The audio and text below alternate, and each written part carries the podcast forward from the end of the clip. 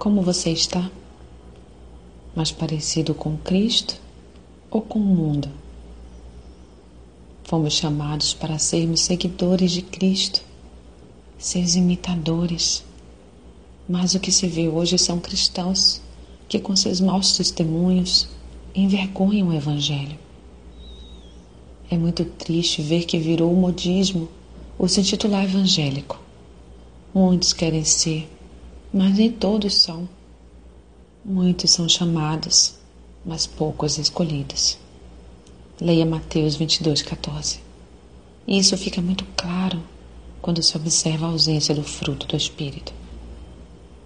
Mas o fruto do Espírito é amor, gozo, paz, longanimidade, benignidade, bondade, fé, mansidão, temperança.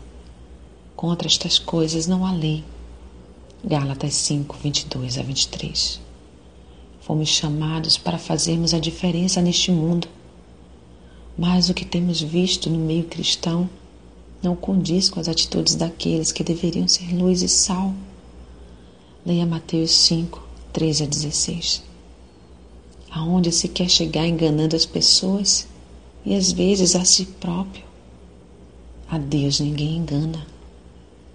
Ser cristão vai além de dizer amém na igreja e chamar os outros membros de irmãos.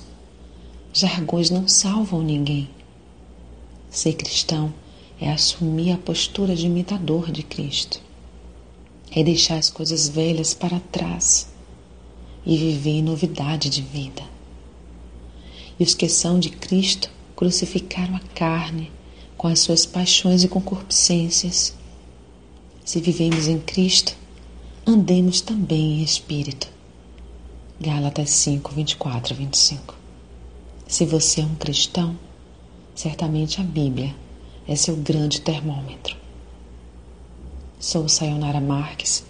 Minha página no Facebook é Despertar Espiritual Diário. Fique na paz de Deus.